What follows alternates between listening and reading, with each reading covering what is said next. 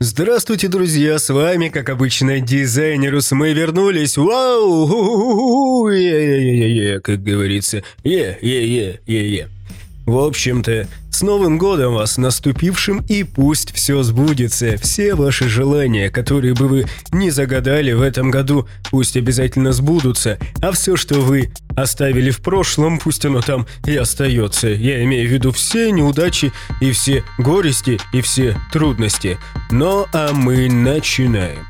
Прежде чем начать сегодняшний разговор, позвольте рассказать вам небольшую такую малюсенькую историю. Отрицать наличие коллективного бессознательного как минимум странно. Мы с вами очень многое оцениваем не своими собственными суждениями, а под влиянием, как бы вы думали, чего? Чужого мнения, конечно же. Вспомните, как Гитлера в свое время поддерживала истеричная толпа.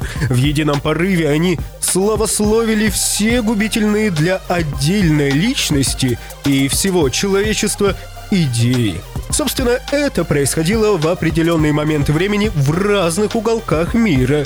На секундочку, да, если мы вспомним историю. Разные обстоятельства, разные лидеры, но эффект толпы всегда был. Архетипы правят нашей с вами психологией, и мы с этим, наверное, не поспорим. Архетипы используются буквально везде для того, чтобы мы с вами совершили то или иное действие. Реклама, например, использует архетипы. Блогеры, осознанно или не очень, транслируют нам все те же архетипы. Прислушиваться ко всему этому или нет – это наш с вами личный выбор. Я уже говорил раньше о том, что жизнь в рамках не приводит ни к чему хорошему. Так вот, от архетипов и нашего восприятия не избавиться. И никуда не деться, собственно говоря. Но можно нивелировать их влияние на нашу жизнь. Вы спросите, как? Нужно знать своего врага в лицо. Это, конечно, я утрированно говорю о враге. Но вы для качественной жизни должны знать как можно больше крючков, на которые вас будут постоянно пытаться подцепить. А вы будьте умной рыбой, не ведитесь на лакмусовую бумажку. Причем манипуляции... О, это очень интересная тема. Не всегда так просто выявить. Зачастую это целая система движения от точки А в точку Б с промежуточными разветвлениями, приходом в точку условно D но в конце концов мы все равно приходим в Б. Вы, наверное, не поняли, о чем я говорю, но вот смотрите, например, есть какое-то рекламное объявление – и оно направлено на то, чтобы вы пришли именно в эту торговую точку и купили именно то, что вам пытаются всучить с билборда. Точно так же работает и дизайн во многом. На самом деле, действительно во многом работает дизайн. Все вот эти вот новые идеи, которые появляются, они, по сути говоря, не таят в себе ничего нового. Но, тем не менее, возникает куча различных пабликов ВКонтакте, Фейсбуке, в Телеграме даже вот эти вот э, общие беседы, общие чаты тоже пользуются популярностью, где якобы простые люди делятся своими идеями дизайнерскими. Там, конечно, вот я смотрел, там попадаются собственные идеи. Вот э, человек, э, два человека, допустим, мужчина, женщина, молодая семья хотят сделать красиво. Конечно, они берут картинку в интернете и, конечно же, пытаются, ну, не одну картинку, да, берут несколько картинок в интернете и из этих нескольких картинок пытаются получить что-то большое, что-то свое, что-то общее, что понравилось бы и ему, и ей. Кстати говоря, это очень сложно сделать, да, потому что мужское и женское ну, различаются. Давайте говорить прямо и откровенно.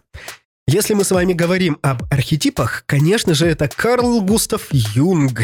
Это великий психолог, психотерапевт, по-моему, даже, который и создал вот эту вот систему архетипов. И в дизайне интерьера, конечно же, тоже присутствуют свои архетипы, но при этом дизайнер э, скорее в своей работе пользуется не общепринятыми там, например, архетипами воды, архетипами земли, там, матери и так далее. Он архетипирует, если можно так сказать, если есть такое слово, хозяина этого помещения. То есть, грубо говоря, мы создаем индивидуальность, потому что бывают люди разные, бывают активные, спортивные, и, соответственно, этому нужно продумывать пространство. Бывают, конечно, такие книгачей серьезные, и это тоже накладывает свой отпечаток на работу дизайнера. Но на этом, конечно, работа дизайнера не ограничивается. Вообще, я хотел сказать сегодня еще вот о чем. У нас очень непростая экономическая ситуация, прямо вот совсем непростая, и будем говорить откровенно, ну, мы же не будем скрывать друг от друга ничего подобного. Конечно же, выросли в цене стройматериалы, и люди порой, зачастую, не соображают, во что они ввязались. Вы лучше подкопите. Вы лучше, правда, подкопите деньги, и тогда вы уже сможете воплотить хороший дизайн-проект.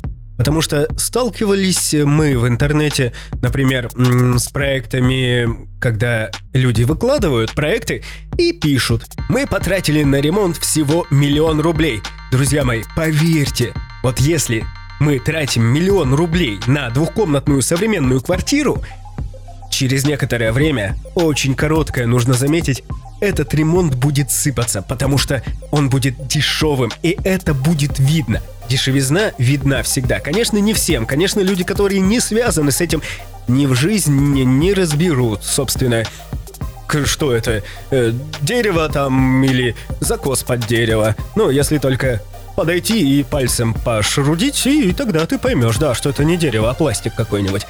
Ну, это я, конечно же, так, э, к примеру говорю.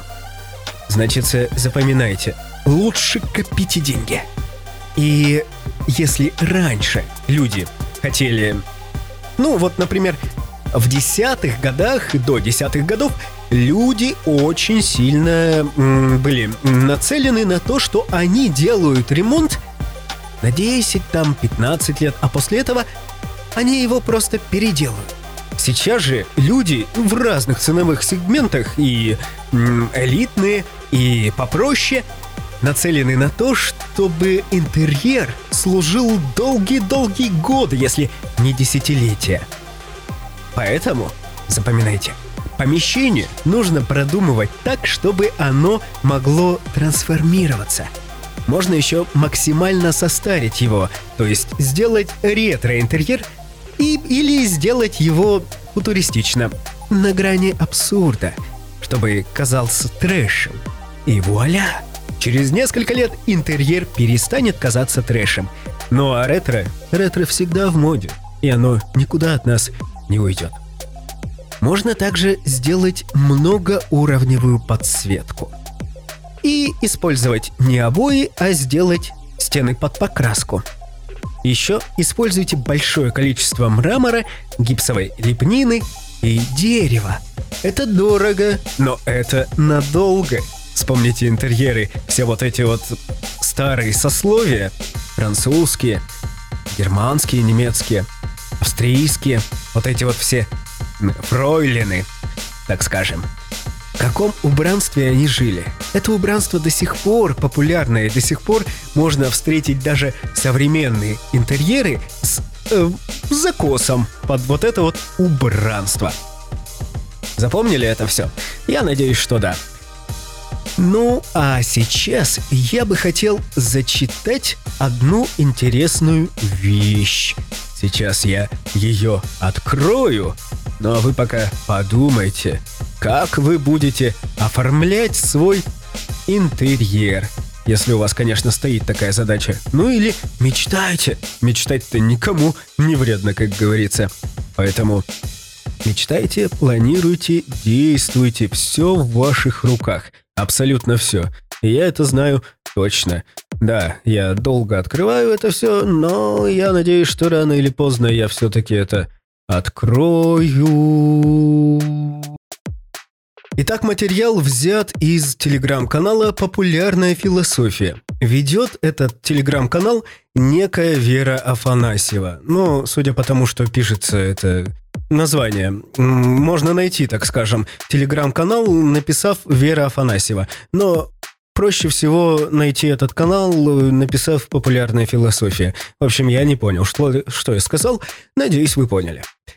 Итак, что есть красота? Основной вопрос эстетики. На него, разумеется, есть разные ответы, которые даются с античности. Расхожим же мнением является следующее. Красота относительна. У каждого она своя. В деталях может быть, но не в принципе. Красота связана с привычным, а привычное – с природным. Природа это то, на чем чаще всего останавливается человеческий взгляд, да и человек природен. Вот почему природное эталонно для представлений о красивом. Важнейшим же принципом организации природы является симметрия. Есть и такое заблуждение – симметрия выдумана математикой. Но это не так. Различные симметрии лежат в основании физического мира – и напрямую связаны с физическими законами, в том числе с законом сохранения.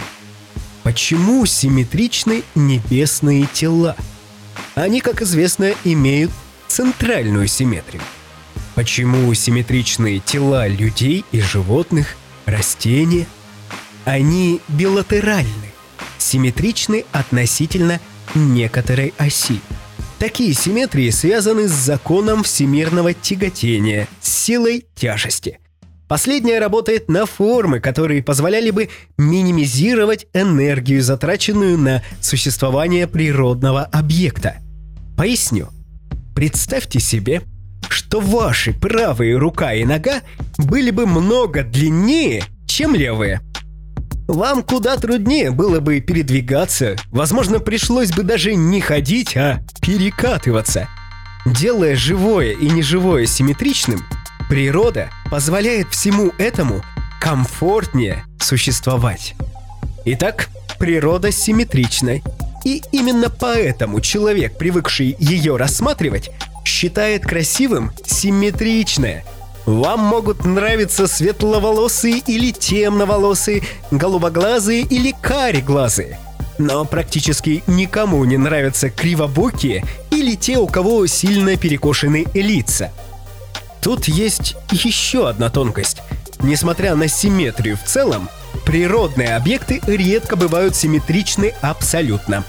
Физическое, в отличие от математического, всегда содержит в себе небольшие изъяны – и тогда речь идет о нарушенных симметриях, а слегка несимметрично.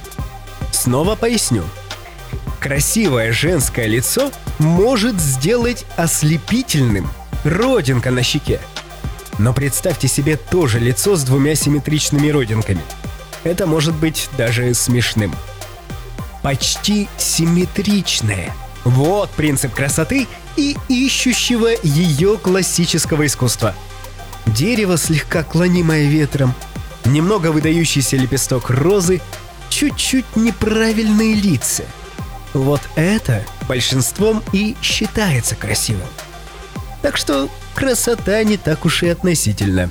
Другое дело, что она еще и формируется общественным мнением. А в некоторые периоды существует еще и мода на безобразное. И оно на время вытесняет прекрасное – но об этом в другой раз, пишет автор. Вот видите, друзья, красота. Красота вокруг нас, красота всегда находится вокруг нас. Красота в относительной симметрии. Никогда об этом не забывайте. Вообще, просто вот никогда не забывайте и не доверяйте вы всем вот эти вот картинкам из пабликов, которые вам говорят, что вот это такой классный дизайн. Даже если тысяча людей напишут, что это классный дизайн, дизайн может быть откровенным. ну, вы меня поняли. Итак, друзья, оставайтесь красивыми, оставайтесь влюбленными в эту жизнь, оставайтесь влюбленными в свое пространство – и пусть у вас все будет по дизайну